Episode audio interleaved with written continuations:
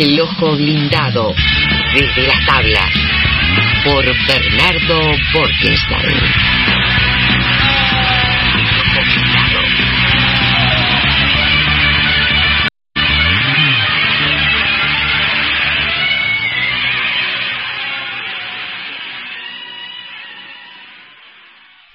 Bueno, ahora sí, tablas, teatro. ¿Qué tal, Gustavo? ¿Cómo ¿eh? Bien. Independiente, comedia, eh, lo que tenga relieve. La comedia está vale, en, vale este, la pena. en boxes en este momento, está en el Claro. cambio de, de programación. Todavía en este momento de la comedia no tenemos nada, pero ya se viene. Están, sé que están preparando unas cosas interesantísimas.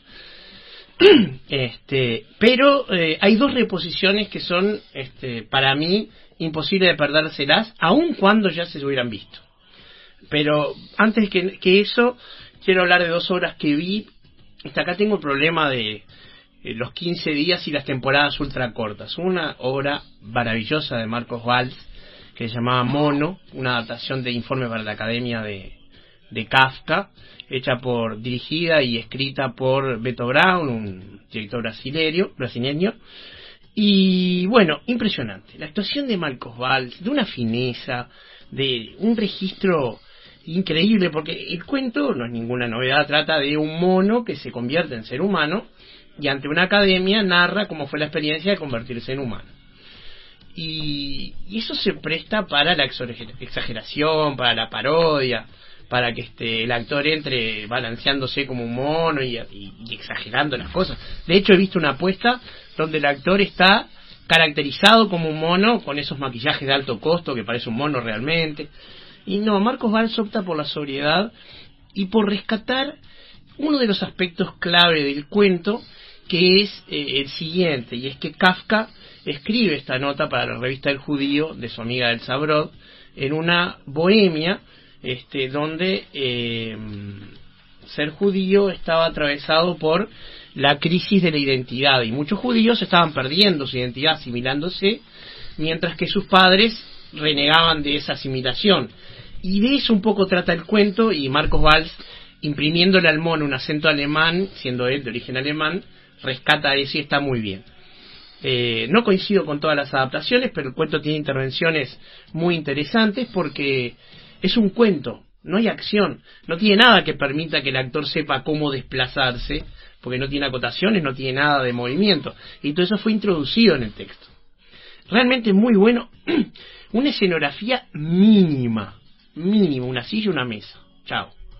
Y un gran juego de luces que va creando objetos que no están, no, con mapping, sino con la propia luz. Realmente muy linda la, la obra, pero se acabó, va a volver. Esto tiene que volver, no hay ninguna duda. Y otra obra que vi fue El Crítico, que está así, todavía la pueden ver este fin de semana, eh, en eh, Alejandría Café de las Artes, un lugar boutique hermosísimo en la calle eh, Gaboto, que tiene un buen bistró adelante, entonces algo que los teatristas, los teatreros más bien, siempre queríamos, un lugar donde tomar un café mientras esperabas. ¿tá? Y este tiene café de especialidad, bien hecho. Entonces uno espera en un ambiente agradable para predisponerse al arte. Y la obra del crítico eh, es prácticamente imposible que salga mal. Tiene texto de Juan Mayorga y la actuación de Fernando Amaral. Fernando Amaral es, sin ningún lugar a dudas, el actor con más endurance del teatro uruguayo. Es el único actor que lo he visto poner tres y no sé si hasta cuatro horas a la vez. Eh, es un enorme actor de cine, de teatro. Eh, solamente en Uruguay, eh, Fernando Amaral es alguien conocido por la gente que va al teatro y, y no mucho más. Claro. Este, Sí, porque sí. es un actor conocido en Argentina, para que te hagas una idea. Este, y entonces con Fernando Amaral, que está impresionante, no puede fallar. Yo no soy un enorme fanático de este director, de Fernando Rodríguez Compare. Eh, hubiera puesto otros matices, pero ah, es un problema mío nada más, no, no, no quiero decir nada.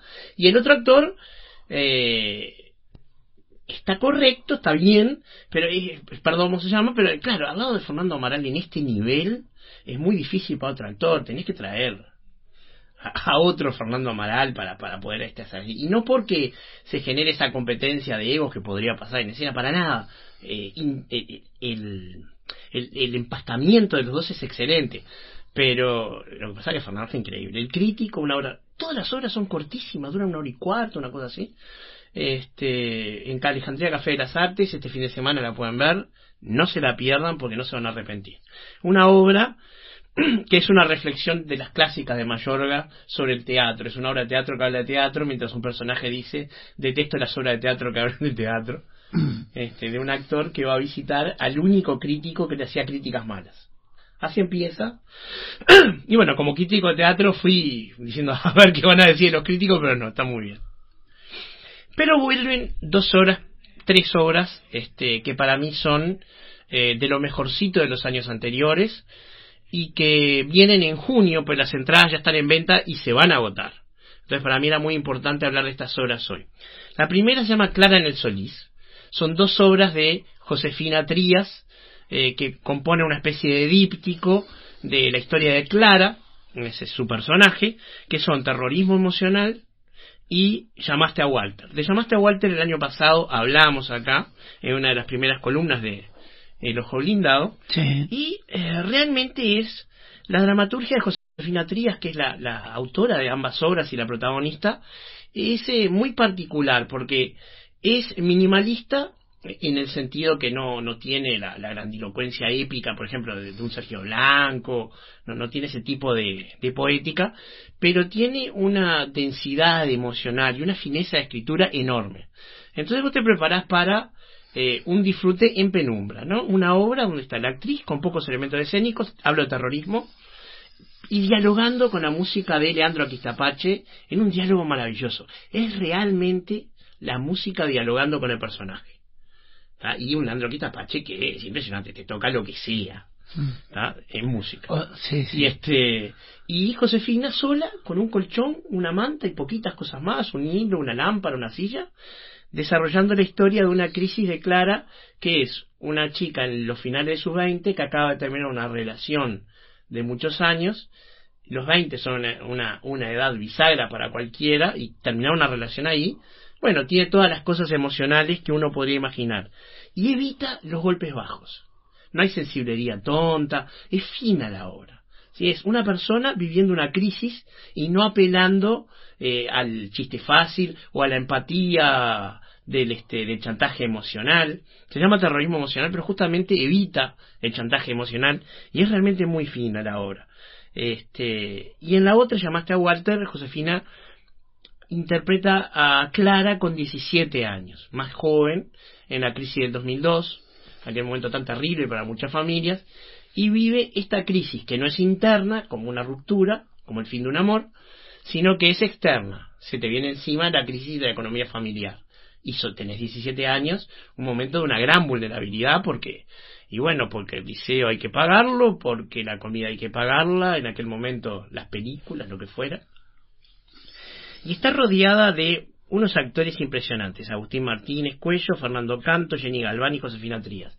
Jenny Galván está impecable, pero aparte le toca eh, el papel difícil de ser esa madre que mantiene estructurada la familia esa madre que fue la que eh, tiene que, porque fue la que no perdió el trabajo, mantener los pedazos que se van cayendo y este y es muy difícil hacerlo. Eh, está, Actriz y profesional, porque es, es abogada. Abogada, sí, sí, sí, sí, ha sido conductora, locutora de radio, sí, impresionante. Este, y si fuera este la década del 80 todavía diríamos que además es una mujer hermosísima, pero hoy no se puede decir eso. Pero bueno, el tema de Josefina, acá dirigida por Bachi Gutiérrez, una de las directoras de eh, Todo Asco del Mundo, y en la otra dirigida por Alejandro Bello Contenti, hace este Clara en el Solís que es increíble. Eh, aparte es una sola función de terrorismo emocional, la función número 100. Llegar a 100 funciones en Uruguay con la obra no es sencillo. No, claro. Este, y la verdad, terrorismo emocional, una belleza. Yo tengo esta, esta frase que me la adjudico porque la escribí. Si cuando termina la obra, uno no está enamorado de Clara, uno está muerto por dentro. Realmente es un personaje delicioso que compone Josefina y hay que verlo. Aparte tiene el secreto para resolver cualquier crisis y conseguir la felicidad. La pizza. Para saber por qué, hay que ir a ver Clara en el Solís. Y después viene una obra eh, inclasificable, eh, lo más valiente que se ha hecho en el teatro uruguayo en muchísimo tiempo. Estoy hablando de Muñecas de Piel, la obra que Marianela Morena escribió sobre la Operación Océano. Estamos en un momento donde la Operación Océano. ¿Tú ayer? Ah, perfecto. Yo ayer estaba. Hablando justo de, dentro del ministerio, no de, de la nueva. Ahí está. El estreno porque además la obra viaja a España también. Exacto, este, no solo viaja a España, sino que Marianela ya ha puesto varias obras en España, Este, con Mané Pérez, que es una de las actrices. Esta es una obra que tiene riesgo en el texto, fue censurada antes de estrenar. Marianela Morena tuvo que ir a fiscalía a este, contestar este, una santa estupidez era que se le acusaba a gente que no había visto la obra. Eh, la obra, eh, obviamente, es este, parte de, una idea que le vino a Marianela, esto lo dijo en Charla de Mente, mi programa, cuando eh, muere aquella chica que estaba en la página de, de adolescentes que se prostituían y que fue encontrada tirada en un arroyo. Mm. Y esa idea de, del arroyo, el, cadáver tan pequeño y el agua, es el punto de partida en el que empieza a pensar Marianela, que eh, conoce eh, a raíz de esto a Antonio Ladra y que realiza la parte de investigación periodística. Mm. Se juntan con fiscales, incluso con algunos de los acusados. No, y que ayer contó hasta con la Interpol también. Con la Interpol, una investigación Y la recibieron, sí, sí. Pero vamos a entenderlo, mm. esto es ficción. Claro. No nombra. Esto es ficción, son personajes de Marianela Morena. Esto es el arte denunciando la realidad y no un scratch. Esto es algo muy difícil de hacer. Los actores son Álvaro Armanugón, Mané Pérez y Sofía Lara. Sofía Lara es la actriz de la película 9, esta que se estrenó hace poco, de Nicolás Blancarrossi, con Sprechel, Rafael Spregelburg y eh, Enzo Borincic, que es el novio de Sofía Lara. Intrusos en espíritu libre. Este, y están... Es, es, muy difícil con palabras expresar el, peligro de estos cuerpos en escena que se... Eh, se torturan los actores para hacer esta obra. Realmente es muy difícil. Sofía Lara está eh, prácticamente desnuda toda la obra. Eh, sí, es una prostituta. Está eh, actuando drogadicción y borrachera y, y, la desprotección de un adolescente. Porque ese es el punto central de esta obra. A los 16, 17 años vos no podés dar consentimiento. No importa que tengas el cuerpo de, de, de una mujer este, impresionante. La cabecita es la de una nena. Este, y, y bueno, y Mané Pérez, que interpreta principalmente a la fiscal, mientras Álvaro Manugón le toca hacerse odiar como eh, la encarnación de ser uno y todos los estupradores a la vez. Eh, para mí esto directamente es estupro, no, no, no tiene ninguna este, otra connotación aparte de este, ofrecer dinero, ¿no? Eh, no solamente hacen estos papeles, los personajes son proteicos, ¿no? O sea, porque Sofía Lara es una, pero es todas las este, afectadas, a la vez por momentos es hija, por momentos es la víctima, Mané Pérez por momentos es esposa, fiscal, o un amigo de un cómplice de, la violación esta de, las chicas, y Álvaro Hermano también pasa a ser esposo, y hay una escena que no, no quiero adelantar, pero que es muy fuerte, donde eh, los actores empiezan a actuar de pie y como que pronuncian discursos, pero siguen dentro del papel ficcional. Y es muy duro el cinismo del personaje de Álvaro Manuón cuando dice, yo soy feminista, yo les ayudo a conseguir lo que quieren. Aparte, este, ¿por qué si el día de su cumpleaños a las 12 menos 5 es ilegal y a las 12 y 5 no? Mm. Bueno, eso porque las leyes tienen que estar escritas, pero realmente es una hora eh, sumamente valiente, es imprescindible verla para cualquier persona de bien, y aparte una experiencia teatral que te pone una patada en el pecho y salís este, tambaleándote.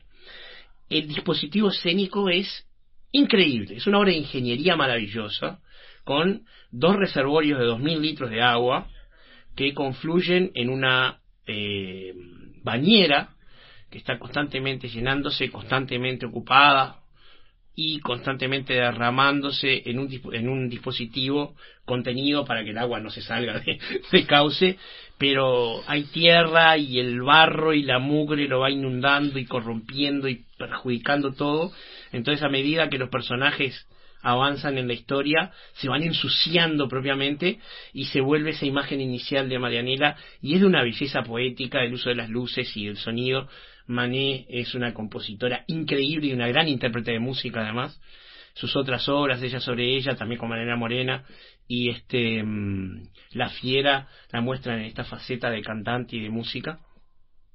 Es, eh, me quedo corto yo podría seguir hablando una hora y no terminaría de abarcar esta, esta obra que es Muñecas de Piel. Mm. Realmente eh, es en junio, ambas son en junio, pero se agotan las entradas. Mm. Y el crítico lo pueden ver este fin de semana, que ahí van a ver una obra impresionante y un Fernando Amaral. Pero bien aunque hiciera unos minutos ahora capaz que hablamos luego me gustaría profundizar un poco más contanos acerca de, de este taller de un taller que brindas bien exacto la facultad de química me me, bueno, me honró este, autorizándome a, realizar un taller para educación permanente. Eh, y que va a ser un taller, es la segunda vez que lo voy a dar en Facultad de Química, de Filosofía de la Química. Una introducción de Filosofía de la Química para eh, estudiantes avanzados, egresados y eh, profesores de química o personas que le interese la filosofía de la ciencia. Está este, orientado a que, por su mes, a que se pueda este, ver cómo se puede, desde una disciplina académica, estudiar lo que es la química. Y ver, por ejemplo, que eh, cuando uno está haciendo ciencia hay consideraciones filosóficas importantes que deben ser hechas. Es una particularidad de los epistemólogos que, por supuesto que ni cerca todos, pero muchos vienen de las ciencias. Mario Bunge, quizás el más grande de todos los que escribían en español, era un físico. es muy común que el, que el, que el, este, que el epistemólogo venga desde las ciencias. Yo no, soy un epistemólogo profesional, no, no, es el área en la que más he trabajado, pero sí es un área que he estudiado mucho y que me encanta. Y eh, la idea es que eh, una vez que el curso esté avanzado vamos a eh, empezar a ver los problemas que tiene, por ejemplo, con la pseudociencia, las falsas teorías conspiranoicas, mm. eso que se está causando en este momento, que está afectando directamente, por ejemplo, a cómo la gente se medica. El problema del dióxido de cloro, eh, el problema de la no vacunación, o sea, cómo se sustenta algo contra la evidencia empírica. Y bueno, de eso va a ser Por ahí vas a estar. Para anotarse tienen que entrar a Educación Permanente en la página de Facultad de Química. Facultad de Química. Y eh, hay un link, es muy fácil. Y la gente que diga que escuchó Espíritu Libre tiene un descuento. Bueno. Así que, ningún problema. Muchas gracias, Bernardo. Nos vemos en 15 días.